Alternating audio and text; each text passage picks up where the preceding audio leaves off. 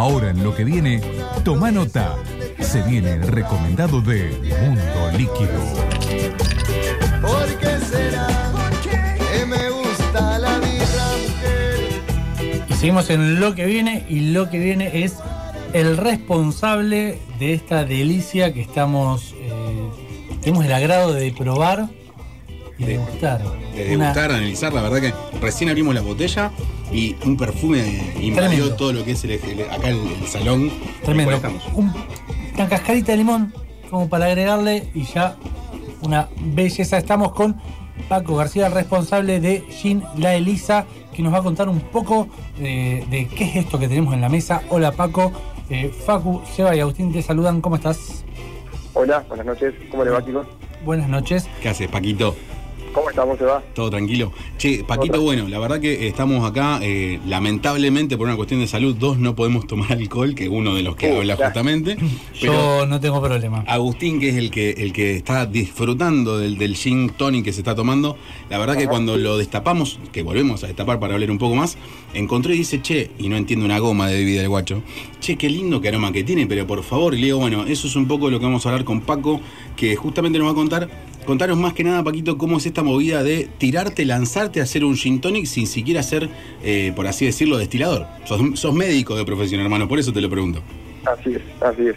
Eh, de los tres que lo hacemos, uno trabaja en el banco, el otro chico trabaja en la aduana y yo soy médico. Ahí tenés, nin- ninguno. Hermoso. Hermoso, está bien. Eh, de destilar, de destilar no teníamos ni, ni idea.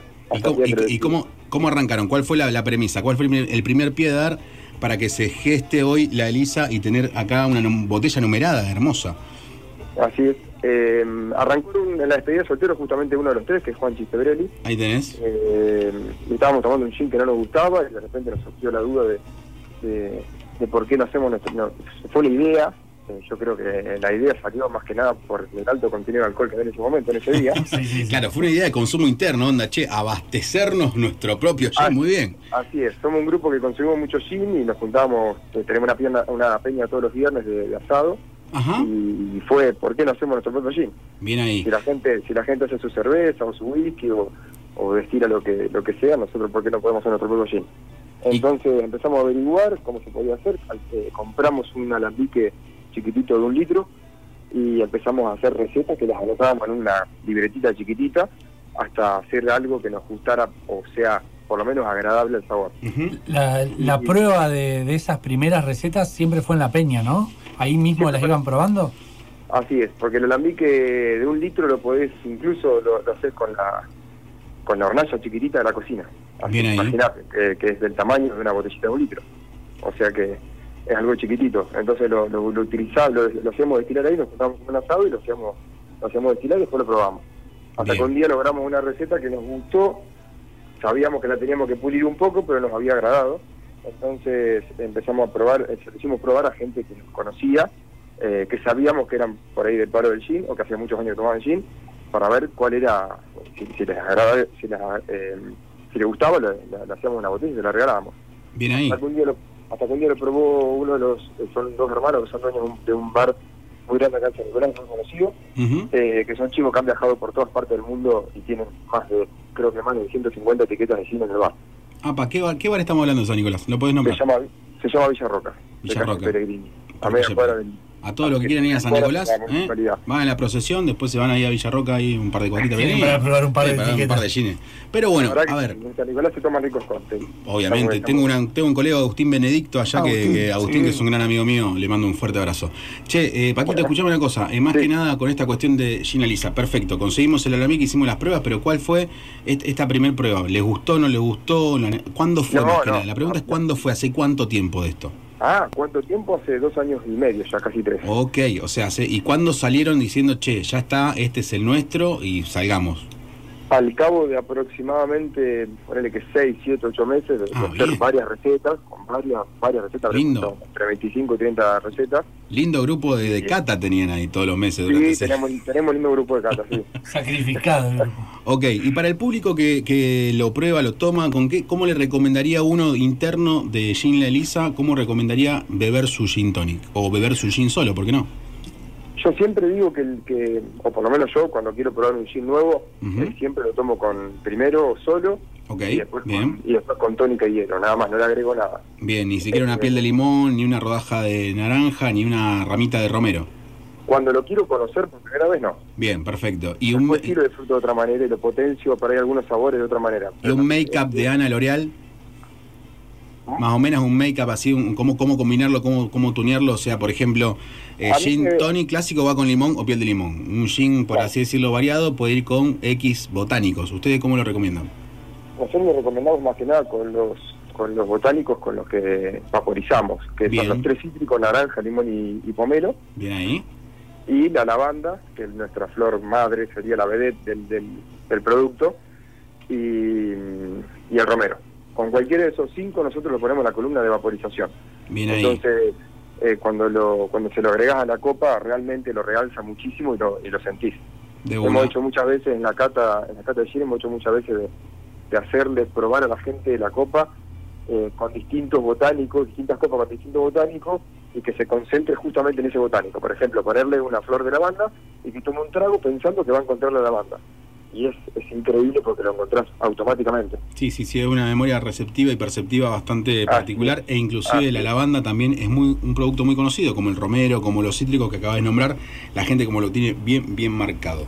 Mirá vos, eh, eh, es. la verdad que el packaging ya me atrae, inclusive el líquido que lo probé, lo degusté, lo analicé, es bastante perfumado y la carga alcohólica justa. Pero bueno, eh, hoy por hoy, ¿cómo se, ¿cómo se contacta la gente con ustedes? ¿Cómo se comercializa? ¿Dónde están? ¿Dónde lo podemos encontrar? Nosotros estamos en Instagram y en Facebook como arroba La Lisa, que principalmente la gente nos contacta y, no- y se conecta con nosotros por ahí. Eh, y si no, en el mismo Instagram tenemos el- un teléfono de contacto que por ahí nos pueden Decir. decir en un teléfono personal. Decilo si querés, ningún problema. ¿no? Eh, no lo recuerdo ahora. ok, ok. ¿Es, es tu teléfono no? Por la duda. No, no es mi teléfono, Ah, es mi teléfono. vamos a es mi teléfono. Ahora buscamos Eh, en pero la mayoría de las veces por ahí, eh, el 90, y, 90% de la gente nos escribe por Instagram porque hoy es la red social eh, por ahí más, eh, más utilizada y automáticamente nosotros los tres manejamos el- el- el- las redes sociales, aparte de las chicas que, que son dos community managers y una y una diseñadora gráfica. Entonces nosotros, aparte de ellas, nosotros tres también tenemos el Instagram y lo manejamos nosotros y contestamos automáticamente y el primero que lee ya se pone en contacto con esa persona. Ah, buenísimo, buenísimo. Pregunta bien, bien crucial para, para entender este gym. ¿Precio? ¿De cuándo estamos hablando? El precio hoy ronda entre 1.200 y 1.500 pesos en góndola. Bien, bien, Eh, en góndola, perfecto. Así es, que es más o menos lo que está la mayoría de los cines. Hoy. Sí, eh, sí, siendo producción nacional, siendo producción nacional y estando más o menos a la altura de otras calidades de gin, es muy, muy bueno el precio, calidad. Si vamos al costo de la recomendación, está genial. ¿Alguna tónica en particular? A mí me gusta particularmente la Schweppes y Bien. si no la y si no la Cunnington, pero chiquita, la de litro y medio me gusta. Ah, perfecto, buenísimo. Eso, Porque la de dos litros, eh, bueno, yo particularmente vivo solo, entonces la de dos litros directamente no la puedo usar, porque la tengo que tirar prácticamente. Un, un catador de, de tónicas. Me gustó eso que, que aclaraste. ¿Qué botella de, de la Cunnington? Así es, vuelvo a repetir, la de dos litros la usás el primer día, después ya no quiero más porque se le va mucho el gas. Y para mí el, el, el gin tonic, eh, la cosa más importante es justamente la, la burbuja del, del, del agua tónica. De una. Te hago una consulta básica. ¿A dónde guardo mi botella de, de gin La Elisa? Llego a casa y ¿dónde la pongo? ¿La meto en la ladera? ¿La dejo ahí en el bazar con mis otras botellas? ¿Cómo hago? Se puede meter en el freezer, yo particularmente lo tengo en el Esa, bien ahí. ¿Y lo probaste de Sí. freezer? Sí, obvio.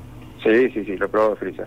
Hoy llego, hoy llego y lo pongo en el freezer, muchachos. O sea, ya está. Se pone, se pone ¿Qué- qué cosa cuando, llevas? Cuando, cuando lo pones en el freezer, pero no se, no se, no se congela, claramente, porque tiene eh, 42% de alcohol. Obviamente. Yo te comento algo que pasa acá internamente, Paco. Agustín, como este es el único que está tomando, me acaba de decir que no me voy a volver a llevar la botella a mi casa. Se la lleva él y la pone en el freezer y a disfrutar. La verdad que, eh, reitero, Paco, no, no por haber tenido una, una previa charla con vos, pero es un gin que sorprende. Yo teniendo más que nada la escuela de los London Dry de Bombay o quizás de Bifitter o inclusive también de Hendrix, que fue uno de los que más me enamoró dentro de la cámara de gin que he probado. La Lisa tiene mi corazoncito en concepto también, reitero, de esta expresión olfativa que está muy marcado obviamente Sí. por los cítricos y la lavanda. Está muy bueno, loco. Así la verdad que bueno, lo gracias. felicito por el, por el producto que han logrado. Te- Tengo una pregunta para, para vos, Paco, y también para, para Seba. Más allá del gin tonic, eh, teniendo en cuenta las características de este gin, ¿con qué otra, ¿de qué otra forma lo, lo recomiendan tomar? Mirá, Paquito. hoy hay, Sí, hoy, hoy hay una tendencia que se, que se está empezando a alargar fuerte, que nosotros también lo estamos empezando a pensar, eh, que hay muchas marcas que ya han, lar- han largado el Negroni. Entonces hacen su Negroni con su producto, ¿no es cierto? Con, con su gin. Y lo embotellan y lo venden, como Negroni directamente. Eh, de hecho, lo está haciendo, por ejemplo, una marca conocida, Restinga. Restinga de una, que sí, sí, sí. El gin, el gin más, más conocido de Que Mar está sacando su Negroni, exactamente, sí, embotellado. Y, y nosotros trabajamos con un chico que se llama Quinta Cocktail, que es un, es un chico que, de, de Pergamino, eh, que tiene una barra móvil, y, él hace sus Negroni con nuestro con nuestro producto, y la verdad que queda muy rico, muy, muy rico. Sí, yo igualmente si, si tengo que tocar mi corazoncito de barman clásico, haría un martini dry, eh, quizás no extra seco, quizás un Gibson un poquitito con, con una cebollina, o ver también, eh, a ver, pensando un poco en los cócteles que puedan llegar a tener una carga de gin, un Gibson, ¿por qué no? Eh, también, eh, no, no sé si, y acá es un corazoncito, un Tom Collins, es bastante perfumado para un Collins, pero, pero sí, Ajá. literalmente eh, iría por esos márgenes, obviamente en gin tonic ni se discute, Tendría que probar las opciones para El ver tema, que, y el tema es que es muy frutal, por ahí algunos No, ni hablar. No, no combina, no combina. Pero, por ejemplo- Muy frutal y muy cítrico. Por ejemplo, sí, lo imagino, no, no, es un- no en un cóctel clásico, pero si yo tengo que agarrar una coctelera, poner una punta de quinoto, poquitito de, de- de lima, algo de miel y shakearlo, solo eso, como si fuese una pseudo caipi de gin, Sí. solo eso estaría genial. Interesante, ¿eh? La verdad Sí. que sí, es una excelente idea.